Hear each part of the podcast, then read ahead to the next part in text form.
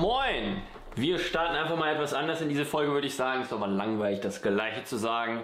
Heute sind wir mal wieder als Trio unterwegs. Benedikt ist dabei, Manolo und meine Person, der Daniel. Nabbeln. Und heute reden wir über Knives Out, den neuen Mystery Murder Thriller. Und ich gebe direkt weiter an Benedikt. Hau mal raus, wer ist alles mit am Start in diesem Film? Ja, verdammt, Axel. Der Film Knives Out wurde von Regisseur Ryan Johnson umgesetzt, der ja zuletzt noch durch Star Wars Episode 8 aufgefallen und äh, ähm, ja, auf sich aufmerksam gemacht hat. Ja, auf jeden Fall. Mit bei den Schauspielern haben wir eine, ja, das, die Creme de la Creme der Schauspieler, äh, der A-Liste der Schauspieler aus Amerika. Daniel Craig ist am Start, Chris Evans, Anna de Armas, äh, Jamie Lee Curtis, god damn it.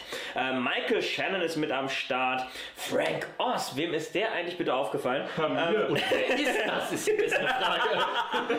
Dann natürlich auch noch Christopher Plummer. Du kennst moi nicht. Hat Jesus. und noch ganz, ganz viele andere, die sich in dem, ähm, ja, du hast es richtigerweise natürlich so benannt, äh, Mystery Thriller Knives Out äh, zusammengesellen und ein äh, schaurig schönes Mörderspiel gemeinsam spielen. Ob das wirklich so witzig ist, dazu dann gleich mehr. Noch ein paar Eckdaten zum Film. Der Film hat eine Laufzeit von 130 Filmminuten, hat ein relativ niedriges Budget von 40 Millionen US-Dollar und bis dato unglaubliche 290 Millionen US-Dollar an den internationalen Kinokassen eingespielt. Wie auch immer er das geschafft hat, da geht gerade schon eine subtile Kritik vorweg, ich weiß, aber wir gehen jetzt natürlich erstmal in Medias Res für die Filmkritik zu Nice Out und dafür überleite ich jetzt, glaube ich, entweder an Daniel oder an Überleite Manolo. mal an mich, Manolo. Äh, Ich überleite, Mörderebüchern. ne? ich überleite an Manolo, der erzählt euch jetzt was zur Story zu Knives Out. Ich suchte das Begleitbuch zu Frank Oz. Werde ich gleich noch finden. Natürlich. Ähm, Knives Out, die Story des Films. Ähm, Harlan Thrombey, Harlan Tromby in der deutschen Übersetzung, ein self-made Autor größter Mystery-Klasse, ein Multimillionär, dessen in viele Sprachen übersetzte Kriminalgeschichten im Stile von Agatha Christie ähm, ein Millionenpublikum in, auf der ganzen Welt fasziniert haben, feiert seinen 85. Geburtstag, hat ein Verlag-Imperium auf seinen Büchern aufbauen können, in dem sein Sohn ähm, ähm, ähm, für ihn arbeitet, hat äh, Kinder, die mit seiner Hilfe eine große Karriere machen konnten, eine große erweiterte Familie und ein sehr äh, uriges, möchte ich sagen, knarziges Anwesen in, ich würde sagen, irgendwo an der Ostküste. Kommt einem nebeligen Ort äh, in den USA und Ich dachte, es wäre England gewesen. Wirkt auch teilweise so, aber es ist, Wirkt ja äh, nicht es ist in den England. Staaten. Es ist in den vielleicht Staaten. Neuengland. ähm, naja, und zu Beginn des Filmes soll ihm der Morgenkaffee gemacht werden und seine Haushälterin äh, findet die Wendeltreppen zu seinem Gemach und schreit auf, als sie ihn mit aufgeschnittener Kehle auf seinem Sofa liegen sieht. Oh my Ausgeblutet. god! They killed Kenny! Ähm, Trombey! Genau, der alte, der alte Verleger-Patriarch ist tot, wer war es? Und dafür begegnen uns ein paar Ermittler, ähm, Polizisten, die vor lokal äh, äh, äh, die Familie befragen und einen, ja, auch Agatha Christie-artigen Charakter, also einen Poirot-Wiedergänger oder einen Miss Marple-Wiedergänger in der Form von Daniel Craig, der im Original mit einem ähm, sehr ulkigen Südstaaten-Akzent äh, aufwartet, ähm, präsentiert, der sich am Anfang sehr zurückhält und der nun in Kooperation mit der Krankenschwester von diesem Thromby versucht, äh, das Rätsel des Mordes zu lösen. Das ist eigentlich der Plot. Das ist korrekt. Danke, Manolo. Danke, Manolo. Hast du toll gemacht. Jetzt kannst, du die, jetzt kannst du die Biografie von Frank Oz suchen. Suche nicht die Biografie von Frank Oz. Komm, dann fange ich einfach mal an mit meiner Kurzkritik. Ähm, Benedikt und ich haben uns tatsächlich vorher schon ein bisschen unterhalten. Wir waren beide etwas enttäuscht von diesem Film. Auf jeden Fall, ja. Ähm, gerade in Bezug zu den Vorschusslehrbeamten. Deutsch. Er hat super Ratings auf allen Plattformen. Und ich fand den Film gut. Und dann habe ich eine Woche nachgedacht. Und dann fand ich den Film nur. Meh. Also von der Geschichte war es mir oftmals zu vorhersehbar, was halt bei so einem Mystery, ich möchte miträtseln Film, für mich ein Problem ist. Und ich habe zum Beispiel andere Filme gesehen, Mord im Orient Express, for example, äh, das Remake, wo ich die Geschichte quasi schon kannte und das hat gut für mich funktioniert. Und jetzt war es irgendwie so, ja, sie war nicht schlecht, aber sie hat mich jetzt auch nicht immer umgeworfen. Dann hatte man diesen riesen namhaften Cast, den Benedikt hier fast vorgerappt hat. Und ich muss sagen, ja, die waren ganz nett, ne? Also, Michael Shannon spielt zum Beispiel einen Typen, der rumpelt ein bisschen da rum. Ja, ich habe Michael Shannon auch schon wesentlich krassere Dinge spielen sehen. Danny Craig geflogen. hat halt sich so ein bisschen spaßig gemacht. Im O-Ton wäre es bestimmt interessanter gewesen, glaube ich auch. Äh, aber ansonsten war das alles irgendwie für mich nichts Besonderes und auch die Inszenierung war für mich irgendwie so. hm. Äh, Ich hatte ehrlich gesagt ein bisschen mehr erwartet, dass es mehr in Richtung Kammerspiel, in dieses äh, ulkige alte Gebäude geht. Äh, da ging es ja leider auch irgendwann zeitiger wieder raus und dann wieder rein und wieder raus und alles, was außerhalb dieses Gebäudes war, fand ich nicht gut. Also hat mich irgendwie nicht überzeugt. Auch irgendwelche Autobahnen wollte ich jetzt nicht sehen. In so einem Murder Mystery Film, das hat mich wirklich genervt. Das ist auch kein Spoiler, weil Autobahnen sehen sie überall. Ähm, Wirklich? Wow. ja, um jetzt mal zum Schluss zu kommen, quasi, der war nicht schlecht. Wer miträtseln will, hat bestimmt Spaß, vielleicht sogar mehr Spaß. Ob ich jetzt zu viele von diesen Filmen in der Art schon gesehen habe oder nicht, weiß ich nicht. Aber ich würde jetzt mal so eine solide 7 von 10 reinhauen, weil er ist handwerklich ganz gut gemacht, aber er hat mich einfach nicht vom Hocker gerissen. Und da war, glaube ich, die Erwartungshaltung, die dieser Film in den Medien schürt, einfach ist wesentlich höher gewesen, fand ich. Ich gebe mal einfach weiter an den B- B- Benedikt, der sich dann mir anschließen darf, bis Ja. Manolo dann abreißt. Genau, also wir, wir klären jetzt hier erstmal die Fronten. Manolo hat keine Ahnung und wir haben die Weisheit mit Löffeln gefuttert. Ja, genau. Nein, um Gottes Willen. Also wir, äh, wir erwarten eine ähnlich spannende Diskussion wie äh, bei 1917 und dementsprechend äh, klären wir jetzt erstmal die Fronten hier. Ähm, ja, also ich muss auch sagen, also mich hat Knives Out als Thriller-Freund wirklich alles andere als gecatcht. Ich weiß nicht, woran es lag. Der Film hatte einen guten Einstieg, hatte tatsächlich auch so ein bisschen Agatha Christie-Flair in Richtung eines Whodunit-Thrillers. Hat so gesehen einen richtig guten äh, Start hingelegt. Und äh, dann kam aber äh, etwas, was ich nur als Makel des Drehbuchs auslegen kann. Wir haben quasi vom Film, auch vom Konzept des Filmes, eine ganze Reihe an Verdächtigen, die auch als solche inszeniert werden. Das Problem, was ich habe, der eigentliche Hauptverdächtige wird relativ schnell als solcher auch demaskiert aufgrund seiner, aufgrund seines äh, körperlichen Habitus, aufgrund seines Verhaltens. Ähm, und da sticht einer tatsächlich aus allen hervor. Ähm, und da hätte ich persönlich als Thriller-Freund und gerne mitratender Filmliebhaber erwartet, dass es da eine Wendung gibt, die eben genau ausgerechnet diesen nicht am Ende des Filmes zum Täter stempelt. Und genauso ist es gewesen. Dementsprechend war ähm, nicht nur eine Woche nach Kinoerlebnis, sondern an, unmittelbar nach dem Ende des Filmes für mich klar, das war okay, aber ähm, wenn man nicht gerade komplett Meschugge ist, dann fühlt man sich vielleicht sogar auch ein bisschen verarscht. Und das sage ich mit aller Nachdrücklichkeit hier, weil ich ähm, zwar für eine gewisse Zeit unterhalten wurde aufgrund der Gags, die es auch in diesem Film gibt. Ich fand auch manche äh, ähm, Entwicklungen der Story, beispielsweise auch die, die äh, Feinheiten und Geheimnisse des Hauses interessant. Da hätte ich mir aber mehr gewünscht. Ähm, da kann man als äh, Referenz tatsächlich auch, äh, um einen Vergleich herzustellen, Knives Out versus Das krumme Haus äh, mitnehmen. Ein Film aus dem Jahr 2017, der tatsächlich auf einer Geschichte von Agatha Christie basiert der auch hier und da mit, ähm, mit äh, den, ähm, den Figuren spielt und äh, aber im unmittelbaren Vergleich zu Knives Out tatsächlich auch innerhalb seiner Laufzeit den Fokus könnte das der Tatverdächtige Nummer 1 sein oder das spielt. Das macht Knives Out nicht. Es gibt hier vom Film und vom schauspielerischen Darbietungsprogramm der, der Darsteller einen klaren Favorit und der ist es am Ende auch und dementsprechend bin ich alles andere als gehypt von dem Film und ich muss es sagen, enttäuscht. Für mich tatsächlich, und ich möchte jetzt nicht gesteinigt werden von Manolo, auch wenn er gerade schon Stein gefühlt wahrscheinlich in der Hand hat, ich gebe nur 4 von 10 Punkten. Wow. Manolo, bitte. 7 von 10, 4 von 10. In der Summe wären das 11, richtig? Und in die Skala springen. Das ist besser als bei 1917 113 Jahre zu sagen, hey, Throwback Thursday, woo! Und ich war so kräftig am Rechnen und hatte mir gedacht, ja, es sind 103, aber gesagt habe ich stand bei Mein 103. Rettungsversuch kam auch einfach zu spät. Okay, ähm, ja, die zehn Jahre sind geschenkt. Ähm, vielleicht sind wir ja schon im Jahr 100. Ja, hier Messer raus jetzt. Versuch's gar nicht zu retten. ähm, interessant, also ich weiß nicht, ob diese Anekdote über, dass ich vor kurzem tatsächlich ein äh, massiver ähm, Rätsellöser für eine Situation einer Freundin war, dass mein Hinweis aus der gegebenen Faktenlage sie tatsächlich auf den richtigen Schluss geführt hat, ähm, dass ich also selber ein vielleicht ähm, doch recht talentierter Sherlock bin, ähm, hat für mich jetzt bei dem Film aber kein, also ich habe mich nicht unterfordert gefühlt, was meine Knobelverhältnisse, meine kniffligen äh, Lösungsvorschläge angeht.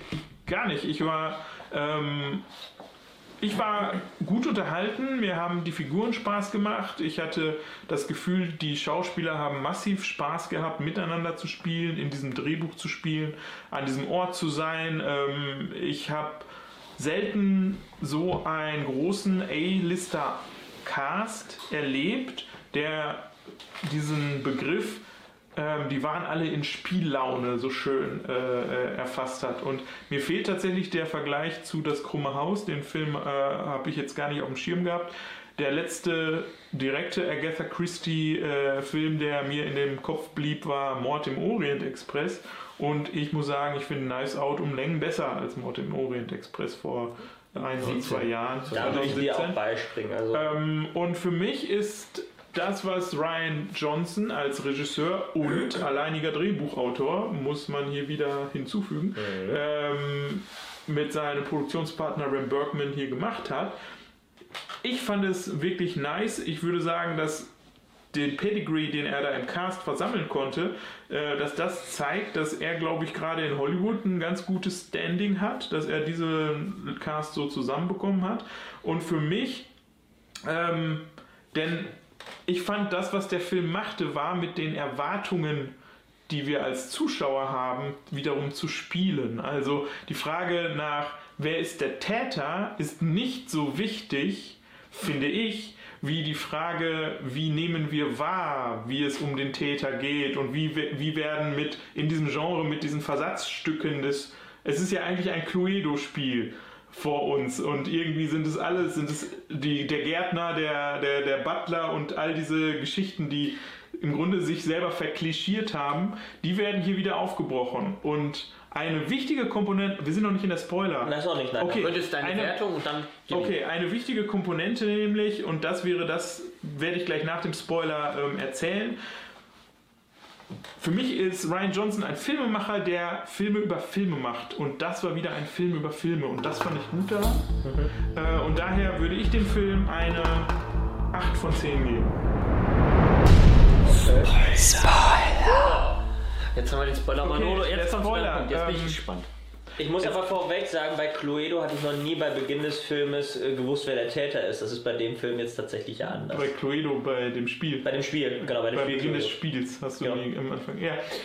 ähm, Spoiler. Spoiler. ähm, ja, Moment.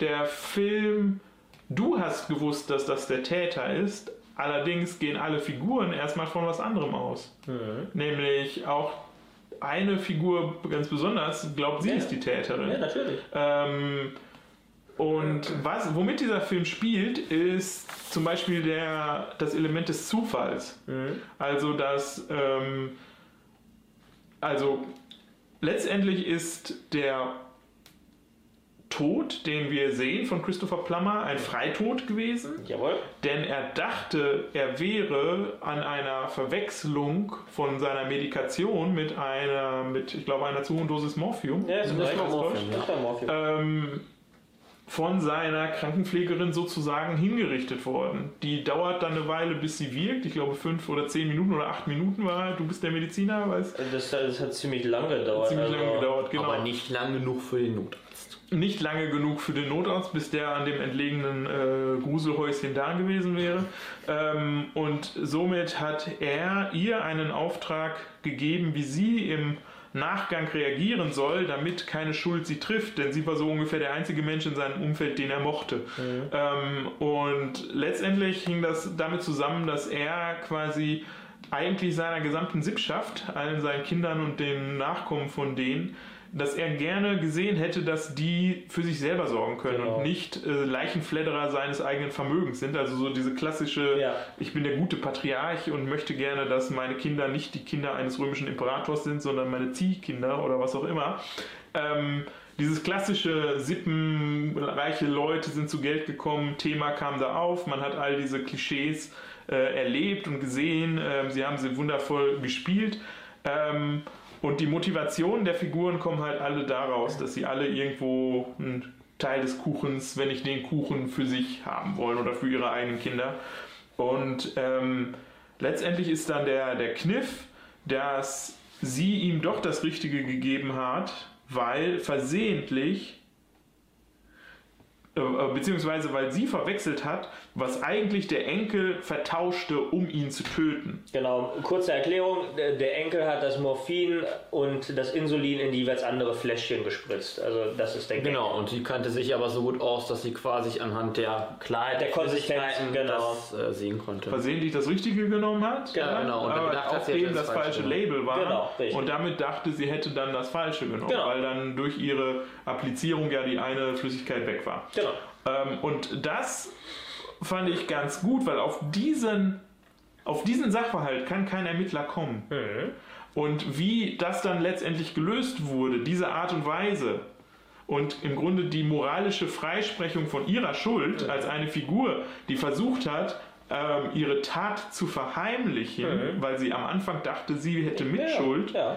ähm, und damit im Grunde unfreiwillige Partnerin, äh, also unfreiwillige Watson zu dem Sherlock von Daniel Craig wurde und im Grunde seinen Ermittlungen die ganze Zeit Steine in den Weg gelegt hat Ja. oder Spuren verwischte, Ja. ähm, wie das sich abspielte wie so ein Uhrwerk. Das fand ich die große Leistung des Films.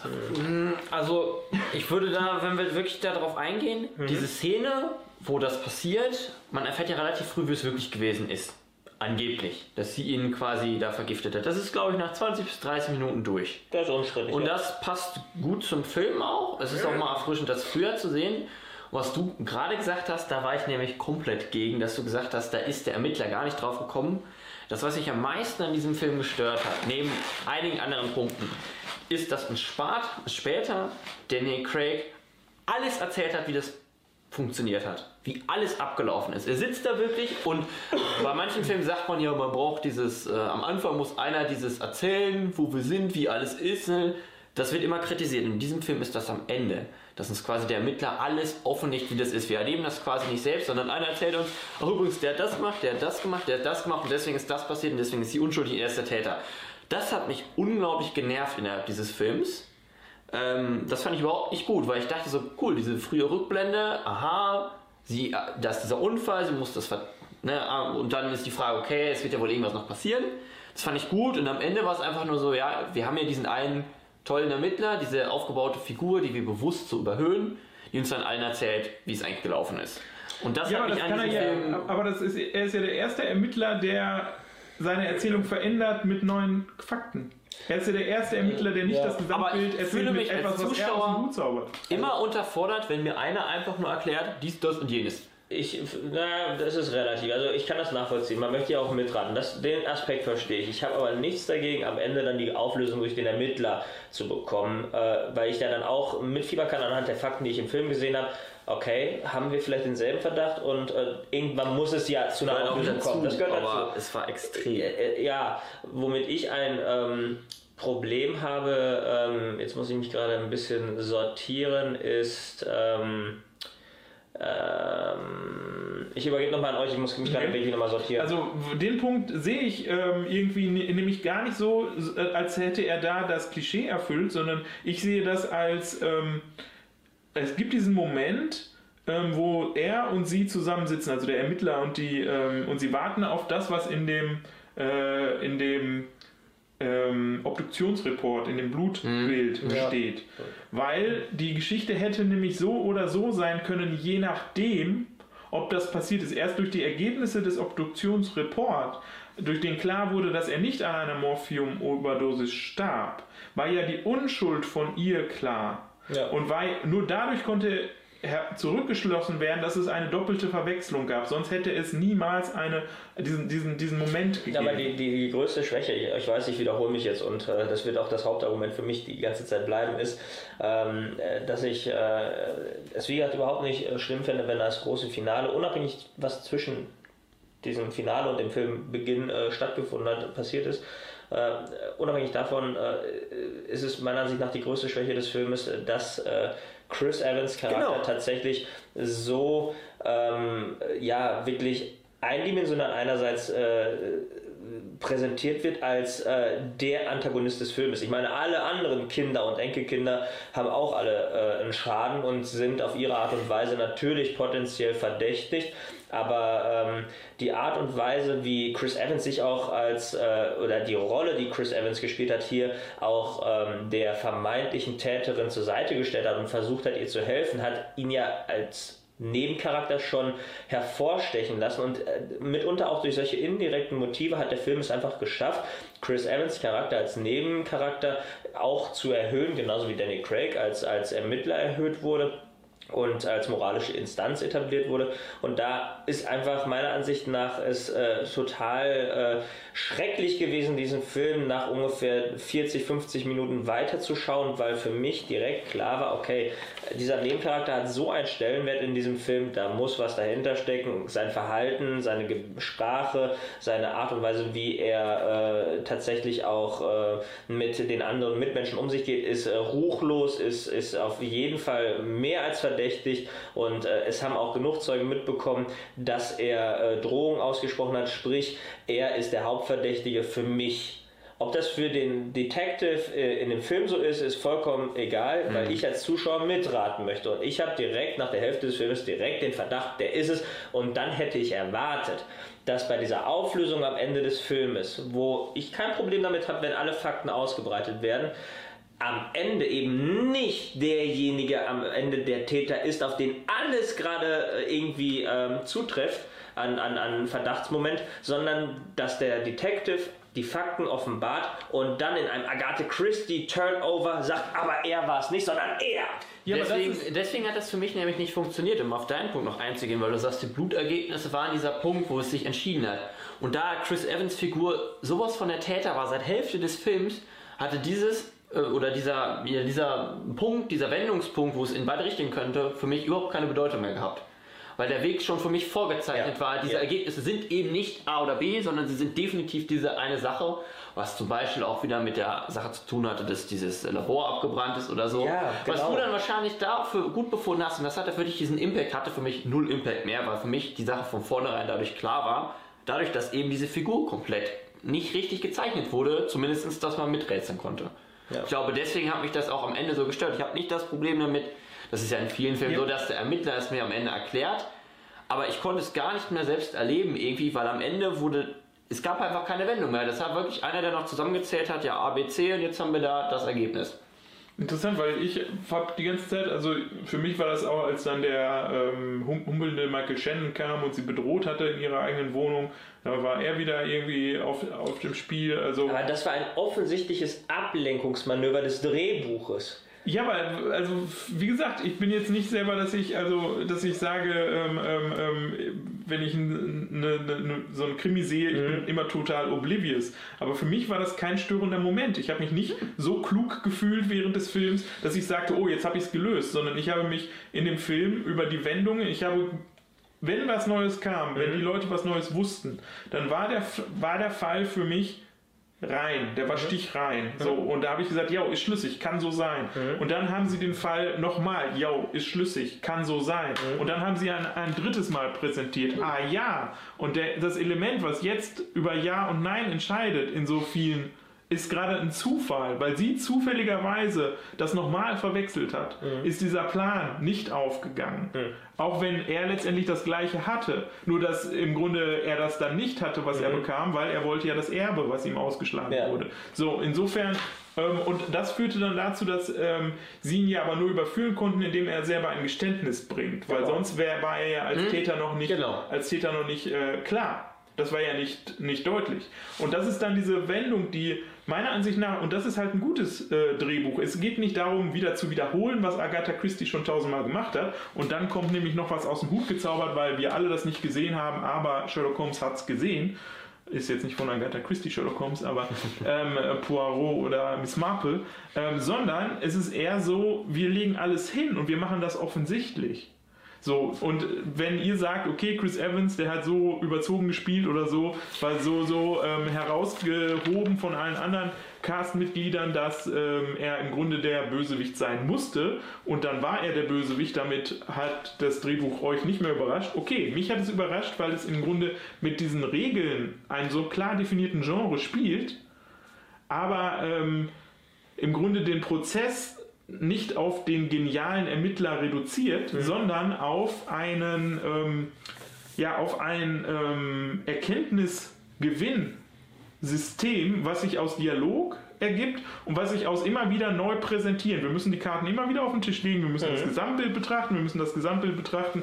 Es geht um den Donut und das Loch im Donut. Und der Donut hat ein Loch im Donut. Der ist ein Donut. Also ja. diese, dieses Bild fand ich so cool dabei, dass es für mich halt ein Film über, wie wir diese Mystery-Filme erzählen wurde. Aber da muss man auf jeden Fall einwerfen, dieses, äh, die, man hätte anhand der Faktenlage, wenn man die Geschichte anders aufgezogen hätte, auch jeden anderen zum Täter machen machen können, ohne ja. dass es so offensichtlich ist. Ich nehme da als Referenz jetzt beispielsweise einen Film aus den 70ern, der vom Setting nicht unbedingt vergleichbar ist, aber trotzdem auch in dieselbe Schiene geht, äh, in eines Whodunit-Thrillers, äh, das Verhör. Ne? Ist ein anderes Setting, komplett anderer Film, aber da werden, äh, da werden Fakten immer wieder durchgekaut, immer wieder, es spielt auch nur in einem Raum, es findet ein Verhör statt und alle Fakten werden durchgekaut und am Ende ähm, stellt sich eben nicht derjenige, der als Verdächtiger die ganze Zeit verhört wird, als Täter heraus, sondern einer, der zufällig immer zwischendurch das Verhör quasi stört oder mit eingeflossen wird in diese Story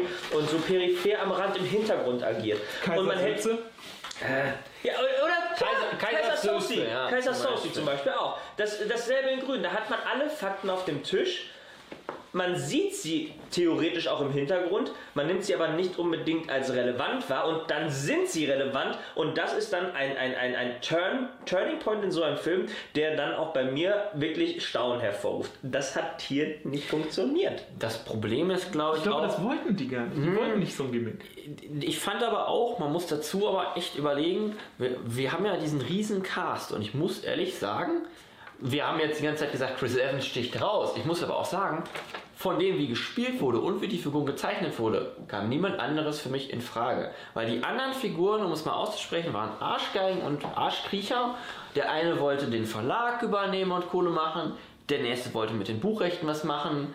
Äh, dann hattest du so Figuren wie diesen Jungen, der einfach ein Nazi war. Eben. Alle haben ihn da gab, Nazi da gab, es, da gab es warum. zwei Witze drüber. Ich habe mich gefragt, warum existiert diese Figur innerhalb des Drehbuchs? damit sie einen Satz sagen kann, von wegen, ich habe durch die Toilette beim was weiß ich was, wo der Witz nicht witzig war, irgendwas mit Tiere und Onanieren, äh, das und das gehört.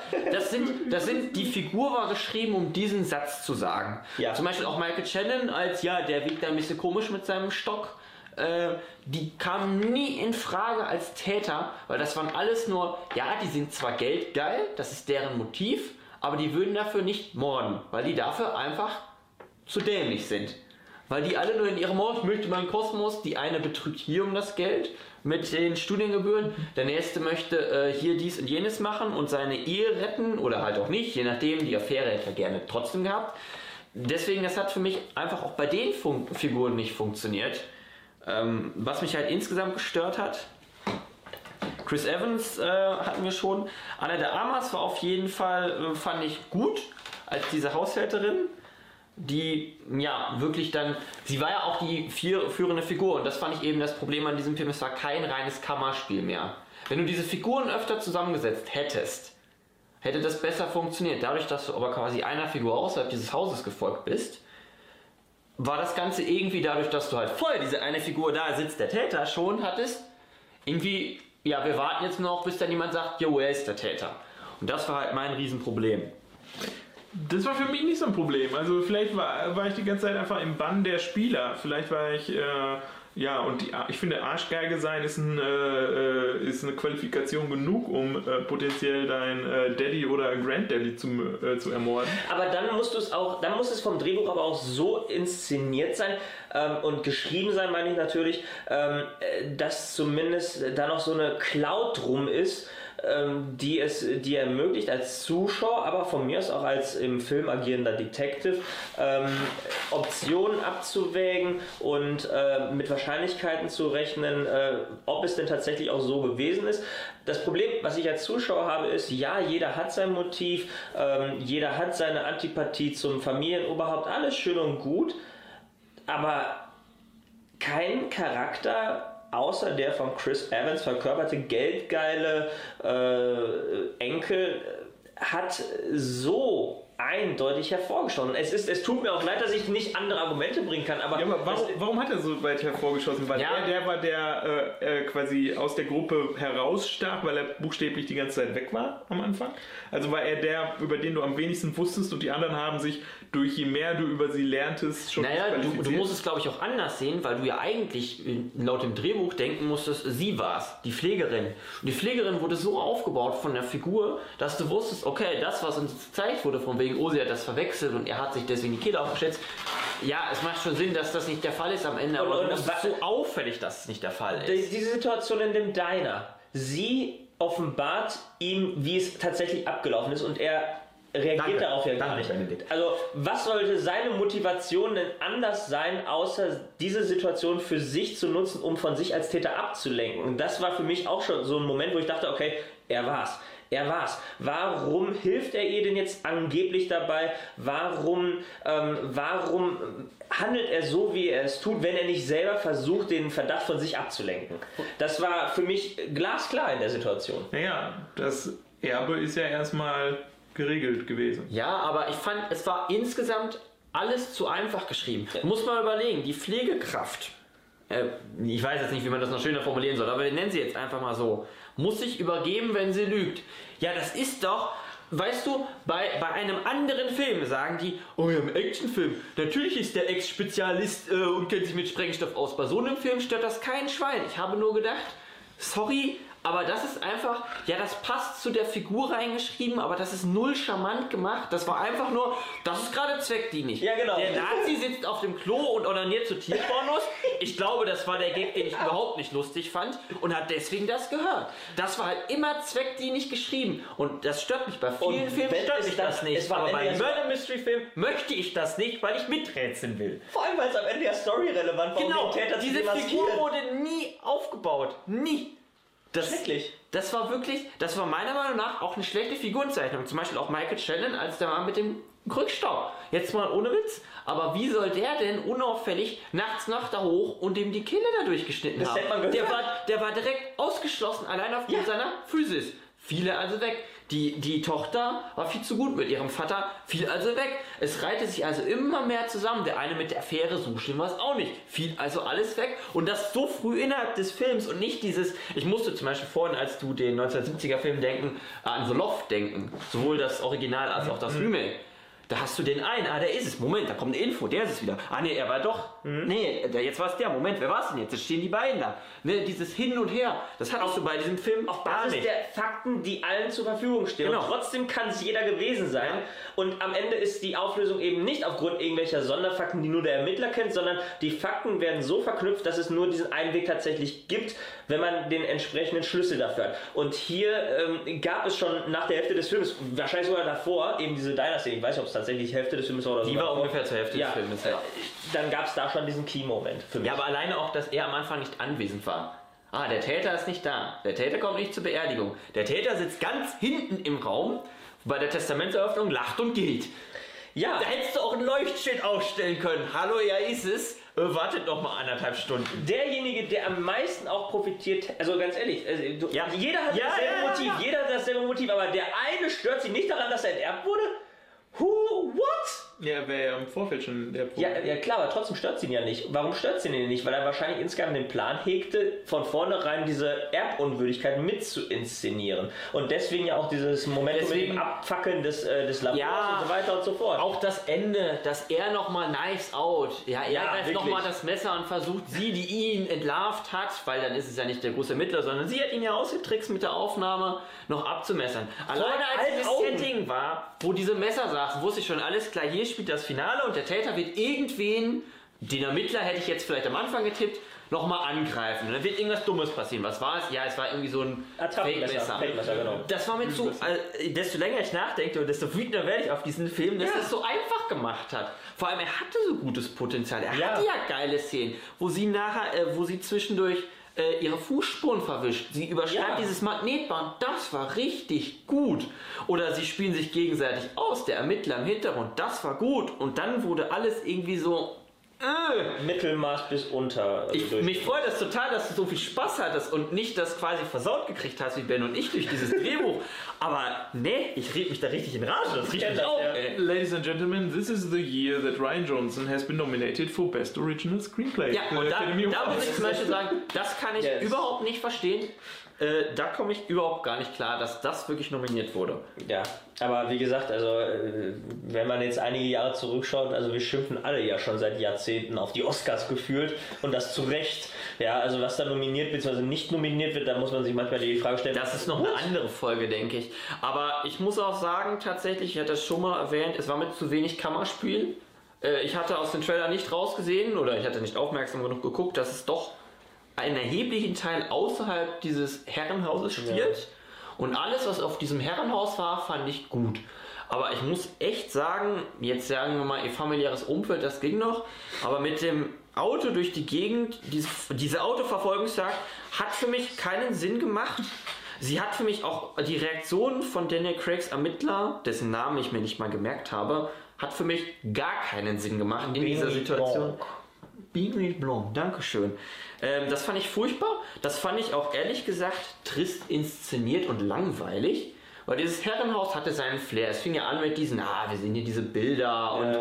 das war cool. Das war schön. So ein bisschen auch, so ein bisschen, da hättest du auch so einen leichten Horrorfilm drehen können. Ja. Aber der Rest irgendwie so, äh, diese eine Frau, die bei diesem Erpressungsversuch war, ja, das war irgendwie so ein durch den Hinterhof rein in so ein altes Waschmaschinengebäude, was weiß ich das war. Das war genauso langweilig wie die Geschichte zu dem Zeitpunkt war, war auch das Setting. Immer wenn das Setting langweilig wurde, war auch die Geschichte langweilig. Und das hat man bei diesem Film, fand ich, total gemerkt. Und er hat halt auch versucht, da. Äh, nee. Also, das, ich weiß nicht, wie ihr das gefunden habt, aber ich fand das Setting teilweise langweilig außerhalb des Herrenhauses. Und das hat mich total überrascht. Weil ich zum Beispiel beim Mord im Orient Express sagen musste, ja, der sah. Technisch war der Zug manchmal. Hä? Aber Ja. halt, er hatte diesen Flair. Und der Flair fiel immer sofort ab, aus dem Haus raus, weg. Äh, Mord im Orient Express ist ein eigenes Thema, das Remake mag ich nicht. Punkt. Das sage ich zu Mord im Orient Express. Setting äh, würde ich dir auch äh, recht geben, da waren die Szenen, die im Herrenhaus gespielt haben, die stärksten, weil ähm, das auch der Tatort war. Genau. Ja, und äh, wir haben uns äh, peu à peu mit der Entwicklung der Story vom Tatort entfernt, nur um am Ende das Finale am Tatort zu feiern. Das, das fand ich langweilig. Ich glaube, diesem Film hätte auch ein Setting tatsächlich im 19. Jahrhundert wesentlich besser getan als zur aktuellen Zeit. Mit noch einer schönen Droschke davor oder von mir aus mit irgendeinem Ob es jetzt ein Auto ist oder eine Droschke, wäre mir Ja, persönlich aber sie ist ja mit, es sah gefühlt aus, als ob sie, ich habe mich schon gewundert, dass der Film anfängt, sie fiel, fiel, fuhr irgendwie mit ihrem, ja, ich weiß nicht, ich glaube, es war kein Prius, aber es sah aus, als ob irgendein Prius die Hofanfahrt drauf wäre. Und ich hatte irgendwie dieses Herrenhaus Edel Mystery und diese neumodische Prius-Karre, die, äh, das, das harmonierte einfach nicht. Das sind deine Erwartungen, wie das zu sein hat, die nicht. Tatsächlich kann es auch sein, dass ich mit komplett anderen Erwartungen angegangen bin, weil eben die Vorschusslorbeeren so hoch waren. Und da muss ich sagen, meine Wertung beruht nicht darauf, dass die Vorschusslorbeeren so hoch waren und meine Erwartungen nicht erfüllt wurden, weil ähm, ich äh, diesen Film zwar auf dem Schirm hatte, aber mich hinsichtlich der medialen Berichterstattung zu diesem Film gänzlich abgeschottet habe, weil ich bei Thrillern wirklich komplett ungefiltert mich überraschen lassen möchte und äh, dementsprechend auch eine Wertung von 4 von 10 in meinem Fall, weil ich einfach total enttäuscht war. Als was ist dieser Film gemarketingt worden? Als Thriller? Ja, Als, äh, Äh, doch, doch, ich doch schon als glaube nach. schon. So ein bisschen in Mystery-Richtung. Und da würde ich auch zum größten Problem des Films kommen, für mich, Äh, da kommen wir, genau, also Kriminalthriller. Kriminalthriller. Einen guten Kriminalthriller würdest du nochmal gucken, weil du es interessant fandest, wie es aufgebaut wäre. Ja. Knives Out, das habe ich mir nach der Kinosichtung schon gedacht. Ich habe keine Intention, diesen Film nochmal zu gucken. Dito. Äh, und da muss ich ehrlich sagen, das ist ein großes K.O.-Kriterium. Ich habe zum Beispiel Mord im Orient Express nochmal geguckt, ich habe andere Thriller nochmal geguckt. Ich gucke Filme gerne nochmal, auch um neue Dinge zu entdecken. Bei diesem Film Gibt es nichts Neues zu entdecken? ist es ja nicht mal so, dass ich sage, ich möchte, ne? Ich möchte das einfach nicht, weil ich das, mir mich das einfach nicht interessiert. Und das ist eigentlich tatsächlich ein K.O.-Kriterium für einen Film. Ja. Wenn er nur bei der Erstsichtung funktioniert und da funktioniert er nicht mal gut, ist das schlecht. Aber wenn ich ihn nicht nochmal gucken möchte und nicht nochmal lieben möchte, weil das möchte ich bei diesem Film nicht, äh, ist das schlecht.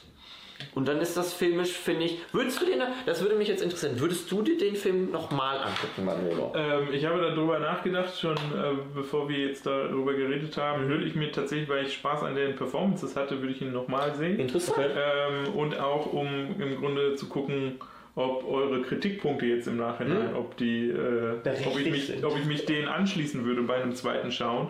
Ähm, ich bin aber auch so jemand, der im Moment nicht wirklich viele Sachen zweimal guckt oder mehrmals, weil dann irgendwie ich lieber noch Nee, wir sehe, reden ja was jetzt auch von wirklich in drei, vier Jahren würdest du ihn Genau. nochmal gucken.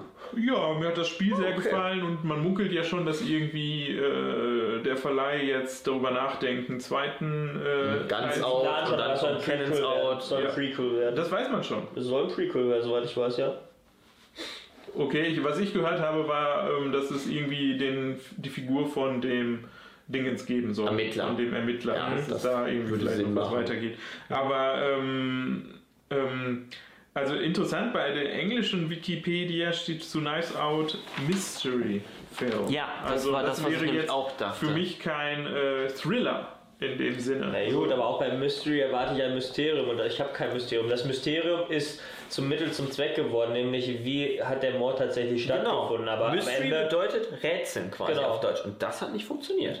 Das Rätsel hat einfach nicht Genau, das funktioniert. Rätsel hat nicht weil letzten Endes, äh, weil was interessiert dann am Ende eines Mordfalls mehr? Wie es gemacht wurde oder wer es war? Am Ende ist ja der entscheidend, äh, wer es gewesen ist. Und im Zuge der Justizbarkeit ist es ja wichtig, wie er es gemacht hat. Dass er, wie er es gemacht wird, das fand ich auch richtig nice. Doch, das- Die, das fand ich auch eben. wendungsreich, aber ich erwarte dann trotzdem auch bei einem Mystery-Film, dass er mich hinsichtlich äh, der Täterfigur bis zum finalen Punkt im Dunkeln hält. Und das ist nicht gegeben gewesen. Wollen wir zum Fazit kommen? Ja, das, noch also ich finde das wirklich Achso, interessant vielleicht muss ich gerade noch einen kleinen Einwurf machen. Ja, Ach ja, Frank. Oz. Die Frage kam, wer ist Frank Oz und hat jemand Frank Oz erkannt? Und da habe ich mal gerade in meinem Bücherregal geschaut und ich habe hier ähm, Miss Piggy's Guide to Life. Und das ist ein wunderbares Buch, was ich antiquarisch in meinem Studienaufenthalt in England gefunden habe. Es ist ein, ähm, ein Lebensratgeber von einer der wichtigsten Figuren der Popkultur. Ähm, es startet mit Les Acknowledgements ähm, und dann einer Introduction. Das zeigt Miss Piggy in wundervollen Lebenslagen, wie man sich eine, äh, äh, ähm, eine du macht, wie man seine Frisuren Schönheit. herstellt und so weiter. Und da wollte ich gerade die Lanze für Frank Oz, der hier als Anwalt, als Genau. äh, Testamentsvollstrecker Ah, okay. auftritt, ja. ähm, ähm, brechen. Denn Frank Oz ist Miss Piggy und Frank Oz ist! Meister Yoda. Und Frank Oz hat in Last Jedi mit Ryan Johnson zusammengearbeitet, Genau. als Yoda wieder auftaucht. Da sehen wir, dass wir tatsächlich aus verschiedenen Generationen sind, weil sowohl die Muppets nicht mein kompletter Bereich ist, als ich auch Verschiedene Star Wars- Generationen. Wie alt bist du? Wie alt bist du? Wie alt bist du? Ich Etwas- kenne auch Frank aus etwas- Star Wars. Hallo? Ha. Ich äh, gebe ja auch offen zu, dass Star Wars nicht mein Interessensbereich ist. Ja, das ist ja gut. Gut, Miss Piggy ist auch schon lange nicht mehr im Fernsehen so regelmäßig. Sie versucht Aber es ist doch wieder, bestimmt aber- noch dein Interessensbereich. Auf jeden Fall, Miss Piggy ist mein Interessensbereich. Also äh, Miss Piggy ist äh, für mich als Wir Kleinkind schweifen erneut ab. Schweine im All. Ja, aber, Nono, aber dann würde ich doch mal sagen, du bist ja jetzt der wirklich, der den Film hier quasi aus der Runde am besten fand. Du bist ja jetzt auch der, der dem Publikum verkaufen muss. Schaut euch diesen Film an. Ach so, nee, ich muss gar nichts verkaufen. ähm, Ja, doch. Wie gesagt, ich ähm, bleibe dabei. Ähm, 8 von 10 Punkten. Mir hat das schauspielerische Ensemble äh, gefallen. Ich habe denen gerne zugeguckt bei der Arbeit. Ich hatte nicht das Gefühl, dass äh, meine ermittlerischen Fähigkeiten äh, für den Film für mich allzu vorhersehbar gemacht haben, ähm, sondern ich war komplett dabei, irgendwie mit diesen ganzen Konventionen, mit diesen, ähm, ich meine, es wird, der, ich glaube, es es wurde einmal gesagt, so, oh mein Gott, dieses Haus ist irgendwie das Cluedo-Spielbrett. So, ne? Also mhm. genau das wurde so, so einmal gesagt. Ähm, und für mich funktionierte da dieser, dieser Punkt, ähm, das Genre Whodunit zu nehmen und im Grunde mit den Erwartungen zu spielen. Und äh, im Grunde vielleicht war eure Erwartung dann, es gibt da einen anderen, vielleicht äh, was immer, da ist eure Wahrnehmung des Films, die, die ist äh, genauso legitim wie meine. Für mich war Chris Evans, vielleicht weil ich Chris Evans auch nie so gern mochte, ähm, halt auch ein äh, äh Lackaffe in dem Film, aber es wirkte ähm, im Grunde in der Zeit, wo er dann, dann versuchte, sich der, der, der ähm, Pflegerin anzunähern und ne, irgendwie mhm. über sie dann doch ein Stück des Erbes zu kriegen, das wirkte alles für mich kohärent. Das passte zu dem, was ich zu dem Zeitpunkt im Film erlebt habe oder über die Fakten wusste. Und eben dieser Moment, der, der mich daran interessierte, war, das Loch im Donut ist ein Donut, in dem ein Loch ist. Also dieser, ähm, das Who's Done It im Who's Done It, was eigentlich nur durch einen Verwechsler passiert, weil ein Verwechsler ist entweder das, was halt ähm, bewusst jemand falsch oder unbewusst jemand falsch machte und er sich dadurch selbst überführte. Hier das allerdings nur durch die verschiedenen Perspektiven klar wird. Nur durch das Zusammenbringen der verschiedenen Perspektiven kann das enthüllt werden. Und hätte im Grunde einer dieser, dieser Menschen, wäre irgendwie vorher rausgenommen worden aus der Gleichung, wäre das nie geklärt gewesen. Es wäre nie klar gewesen, dass es Selbstmord war. Und das ist, fand ich halt so interessant, weil es halt einfach auf die vielen Perspektiven ankam, um es final zu lösen. Ja, dann würde ich mich mal anschließen. Ähm, schön, dass du das mit den Donuts erwähnt hast. Das fand ich einer der dämlichsten Dialoge innerhalb dieses Films. Ich fand das Bild gut. Ich fand das total bescheuert. Ähm, desto länger ich über diesen Film nachdenke, desto schlechter finde ich den eigentlich. Das habe ich jetzt echt gemerkt, äh, wenn ich den jetzt auch ein bisschen verglichen habe mit anderen Sachen. Ähm, die Geschichte hat mich einfach nicht überzeugt und ich will gar nicht sagen von wegen, ach, ich durchblicke alle Filme. Nein, ich habe zum Beispiel, wir haben ja vorhin über Bad Boys geredet, da kann man sagen, ja, das war doch meilenweit kommen, das hat man meilenweit kommen sehen. Nee, da habe ich es nicht gesehen. Da hat es mich total überrascht. Ne? Also das BKA soll mich nicht beim nächsten äh, Bankraub irgendwo als Ermittler dazu holen. Aber bei dem Film hat es einfach nicht funktioniert, fand ich, weil die Figuren für mich nicht funktioniert haben. Äh, oder, naja, was heißt nicht funktioniert, aber sie waren einfach nicht so ausgebaut, dass für mich mehrere Leute in Frage kamen als mhm. Täter. Was auch daran lag, dass ich tatsächlich fand, dass für dieses Ensemble die Schauspielleistung nur okay war, wo man mehr hätte erwarten können und eben einige Leistungen besonders herausgestochen haben im Sinne von Hallo hier Ibims der Täter.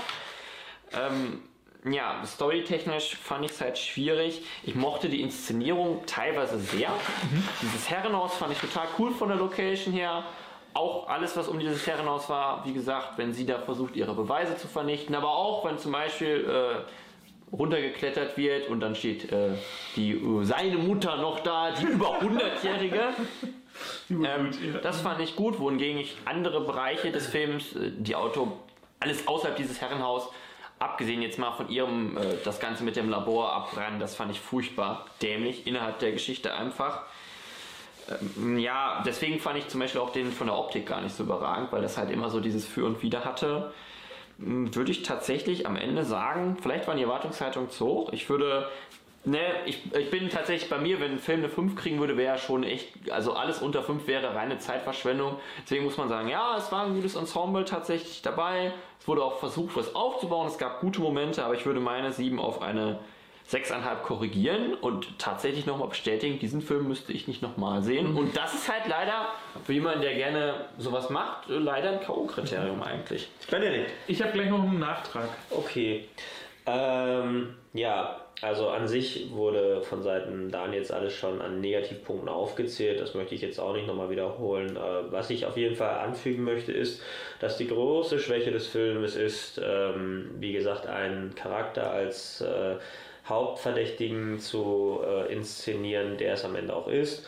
Obwohl das Finale ja durchaus Potenzial gehabt hätte, nochmal besonders zu werden, weil der Kommissar Blanc ja ähm, am Ende, während es an die Beweisführung geht, ja bemerkt und registriert, dass er gar keine stichhaltigen Beweise hat, um Ransom, sprich den Enkel, der von Chris Evans verkörpert wird, tatsächlich auch als Täter zu überführen. Und dann wird eben dieses unsägliche Gimmick benutzt, der bei jeder Lüge erbrechenden, sich erbrechenden äh, Pflegehilfe, die uns initial als Täter präsentiert und im Verlauf als Sherlock Holmes Assistent Watson dann äh, weiterentwickelt äh, fort, vorgesetzt wurde.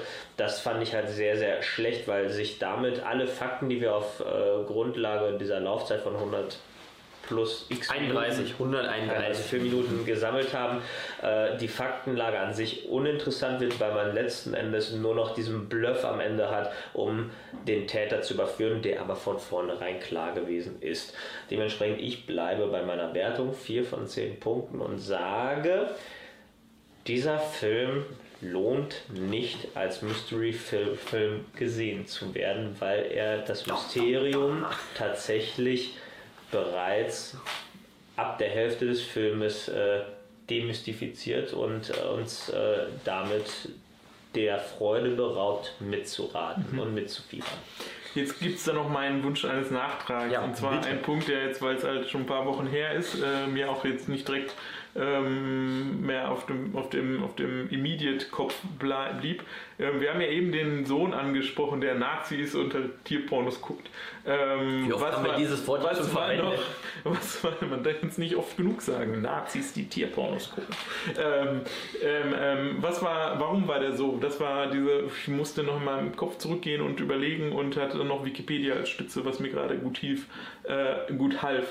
Ähm, der ganze Punkt, der in dieser Familie den Umgang mit der Haushaltshilfe bzw. der Pflegekraft, die ja eine illegal eingewanderte Mutter hatte und mhm. sie ge dort geboren ist, also eine Südamerikanerin, äh, darstellte, der der ähm, Patriarch das ganze Geld vererbte und eine äh, Familie von Emporkömmlingen, die meinen, es wäre ihr Anspruch auf dieses Geld und diese Migrantin will ihnen was wegnehmen, ist quasi eine Bearbeitung, eine Adaption der aktuellen politischen Situation in den USA. Es ist eine Thematik, die aufgegriffen wird und in ein komplett anderes Genre überführt wird und dort zu komödiantischem Zweck verwendet wird und im Grunde einfach äh, Temperamente sozusagen abbildet und verwendet, die gerade leider unseren Alltag bestimmen auf eine Weise. Und das hier wird es komödiantisch überhöht, es wird in eine Form gebracht, mit der wir uns mit Realität. Ein, ein interessanter Einschub, aber ja. meiner Meinung nach macht er den Film nicht besser. Nein, nein, nur um, also, also ganz ehrlich, ich würde den Film jetzt aber auch nicht eine bessere Wertung geben, nur weil er es geschafft hat, tatsächlich auf Biegen und Brechen irgendwie noch gesellschaftskritisch irgendwas damit in den Film einzuflechten, was noch nicht mal unmittelbar storyrelevant ist, wenn man es mal ganz nüchtern betrachtet. Vor allem deine Erwähnung, das wäre wirklich das Schlusswort, Du sagtest ja südamerikanische Einwanderer, da fiel mir jetzt auf, das wurde ja auch mehrfach im Film geändert, aus welchem Ursprungsland sie ursprünglich wäre. Nö, das wurde nicht im Film geändert, da sind die. Äh ja, ja, die Figuren haben das ja. aber innerhalb des Films geändert. Und da fiel mir jetzt eigentlich wieder auf, der Humor hat mir eigentlich auch nicht gefallen. Mal sehen, wenn wir in fünf Wochen sprechen, ob der Film nur noch eine 6 bekommt. Ah ja, okay. Bam, bam, bam. Okay, ähm, ja, also ich finde, dass gerade wenn wir über den Filmemacher Ryan Johnson reden, ist das ein wichtiger Punkt in der Wahrnehmung des ganzen mhm. Dings, weil hast du die Aufnahme gestoppt? Nein, so, nein. weil ähm, ich breche dich ab, komm, weil, weg. Weil, weil, ihm ja unter anderem Danke. vorgeworfen wurde durch den letzten Star Wars, dass er so ein Social Justice Warrior wäre oder sich halt auf diese ähm, anti-weiße Männer-Agenda äh, berufen würde oder in dem Bereich arbeiten würde. So. Mhm. Und ähm, deswegen finde ich, dass man durchaus quasi ihn als einen Autoren wahrnehmen sollte, der Kunst in der Richtung betreibt, dass er reagiert auf Gesellschaft, dass er reagiert auf Dinge, die in seinem Umfeld sind und äh, Wege findet, das in seine, in seine abzubilden in seinen ähm, Film. Und damit finde ich, macht er etwas, was viele andere nicht tun. Oder wir hatten in einer vorigen Episode das Beispiel 1917, äh, die im ja. Grunde einen Quotensoldaten integrieren im Mannschaftswagen, der aus einem anderen Land stammt. Ähm, ja, um vielleicht auch irgendwie an diesem Gespräch teilzuhaben, wenn man einen Film über weiße Männer im europäischen Schlachtfeld 1917 dreht. Ähm, und hier wird es aber anders thematisiert, es wird anders äh, aufs Tablett geholt. Ähm, Nämlich, und da finde ich, dienen diese, dieser, wenn du sagst, der Humor ist nicht deiner, aber dieser Humor führt dazu, dass Charakterisierung passiert über die Figuren. Denn er lässt die Figuren sich selbst charakterisieren durch die Äußerungen, die sie über diese Situation treffen. Und das ist etwas, damit musst du nicht zufrieden sein, was meiner Ansicht nach dazu beiträgt, dass er eine Nominierung für die Academy Awards Manolo, hat. Es freut mich bei solchen Filmen tatsächlich, wenn Leute die genießen können. Weil ich konnte das in dem Moment nicht mehr. Und es freut mich, wenn es wirklich für dich funktioniert hat. Und ich hoffe, dass es auch anderen Leuten deutlich, es muss nicht, es sollten am besten nicht die Leute meiner Meinung sein, weil dann wäre es viel besser, weil sie viel mehr Spaß im Kino hätten. Deswegen ist es eigentlich gut, dass einer in der Gruppe sagt, ich fand das voll cool und hatte eine schöne Zeit. Weil das wäre eigentlich das Ziel gewesen, was ich am Ende des Kinogangs auch gehabt, gerne gehabt hätte und nicht unbedingt so erhalten habe. Für Ryan Johnson breche ich immer gerne eine Lanze. Ja. Nur angemerkt, Looper mochte ich auch nicht. What? So, das war's jetzt. Das war's jetzt. Hier werden gerade Messer gewetzt. Äh, das war's hier wieder von Vorhangflüstern. Wir sehen uns hoffentlich, wenn wir alle überleben, ähm, äh, nächste Woche wieder. Bis dahin auf Wiedersehen und nicht vergessen, Freunde der Nacht. Filme sind einfach geil. Tschüss. Ciao, ciao.